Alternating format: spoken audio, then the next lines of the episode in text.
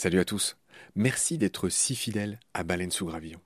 Je viens vous cueillir une minute, pas plus, avant le début de votre épisode pour vous proposer tout simplement de nous soutenir.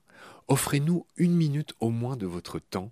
Vous savez qu'on est gratuit, sans pub et disponible pour tous sur toutes les applis d'écoute. Clairement, on a besoin de votre aide pour continuer à vivre. Et il y a plusieurs moyens simples de nous aider. 1 vous pouvez nous faire un don unique ou récurrent, quelques balles par mois, quelques euros par mois, euh, sur les liens indiqués dans le descriptif de cet épisode sur Eloasso ou sur Tipeee notamment, il y en a d'autres. 2. Vous pouvez installer le moteur de recherche Lilo au lieu d'utiliser Google qui vous exploite, vous le savez.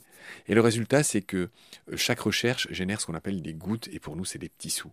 Voilà. Pour vous, en plus, c'est gratuit. Donc, c'est pas difficile. Encore une fois, tous les détails sont dans le descriptif de cet épisode. Moi et plusieurs membres de l'équipe de BSG, on propose maintenant des fresques de la biodiversité, on propose des conférences.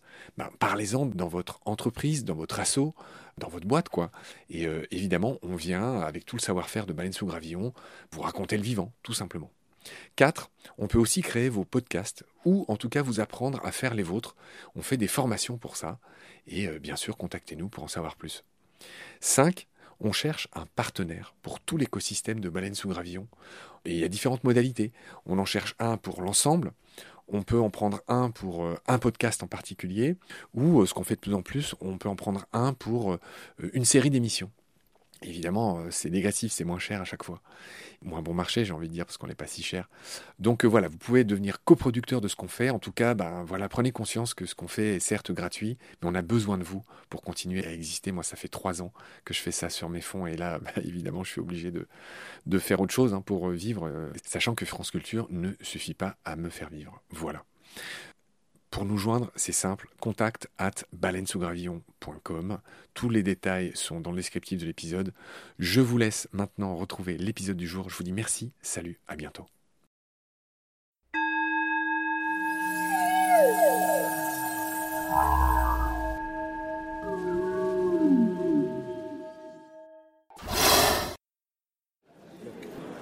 Salut à tous, je suis au festival de Montier-Ander. J'ai la chance d'être avec Stéphane Hetz qui a réalisé le logo de ce 25e festival de Montier, des 25 ans en tout cas, du festival de Montier. Salut Stéphane. Bonjour Marc. Alors Stéphane, il est en train de vendre des tonnes de livres, dont un que j'ai reçu récemment qui est merveilleux et qui s'intitule Histoire surnaturelle. Toi, tu as fait les photos et le chercheur, enfin je ne sais pas comment dire, le naturaliste qui a rédigé les textes, c'est un certain Grégory Roder. C'est ça. C'est donc un Suisse.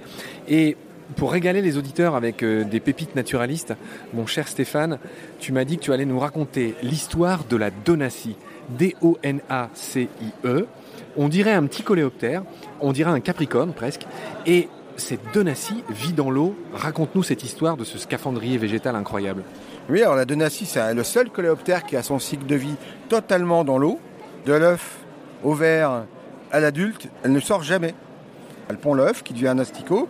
L'asticot se fixe à la plante, se nourrit de la plante, mais ce qui est le plus étonnant, c'est qu'il respire l'oxygène de la plante à l'aide de deux petits crochets qui viennent euh, à la fois l'arrimer et en tirer l'oxygène.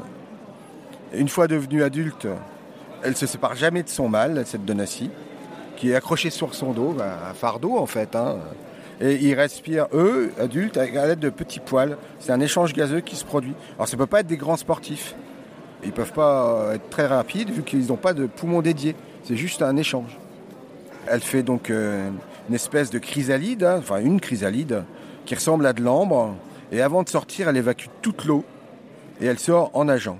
Pour les entomos, euh, c'est vraiment une, merveille et une source d'étonnement euh, parce que c'est la seule, vraiment, la seule bestiole qui fait comme ça.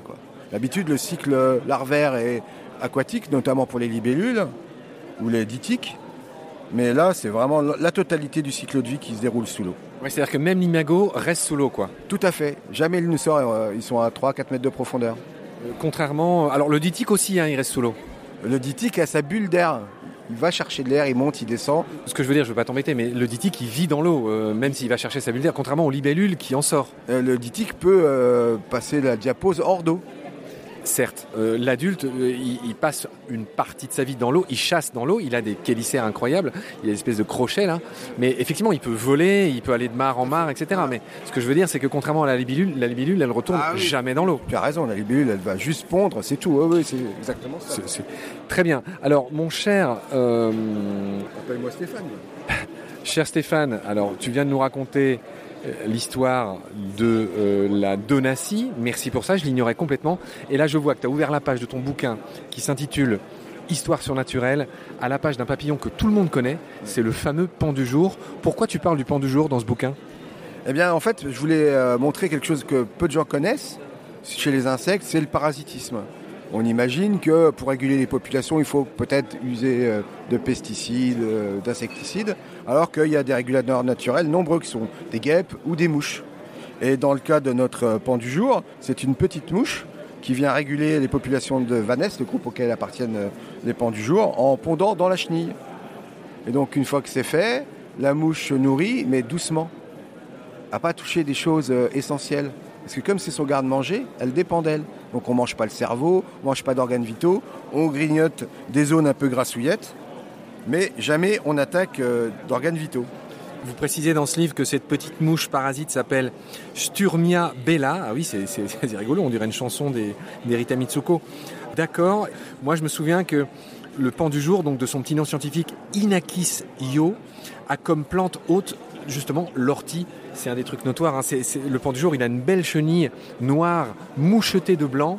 Et la particularité, c'est que c'est voilà, euh, l'ortie, c'est une des nombreuses plantes. Enfin, c'est une des plantes typiques, bah, qui est la plante typique des vanesses. Quelles sont les autres vanesses, mon cher euh, On a, Stéphane? par exemple la petite tortue. Et la fameuse Sturnia bella a fait disparaître d'Angleterre la totalité de l'espèce petite tortue. Donc comme quoi, des fois, le parasitisme, ça peut aussi être un grand danger. Si les effectifs sont trop faibles, ça crée un déséquilibre. Cher Stéphane, euh, la question rituelle de Baleine sous Gravillon, que t'inspire ce titre Baleine sous Gravillon Toi qui as l'esprit le plus poétique du festival, qu'est-ce que ça t'inspire? Baleine sous gravillon, ben, soit qu'il y a des énormes gravillons, soit qu'il y a des toutes petites baleines où on nous cache des trucs. Toi, c'est le côté un peu complotiste, on nous cacherait des choses. Ouais, on nous cache des choses, je le sens. Ou alors on va apprendre des trucs peut-être. Peut-être tu vas lever les baleines et tu vas trouver des gravillons. Je sais pas, t'as l'air curieux comme garçon.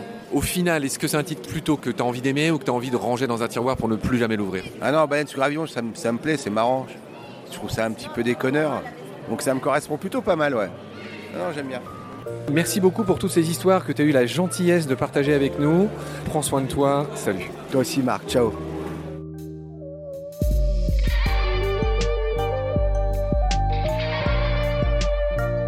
C'est la fin de cet épisode. Merci de l'avoir suivi. Pour continuer, nous avons besoin de votre soutien. Et vous pouvez nous aider simplement, en quelques clics et gratuitement.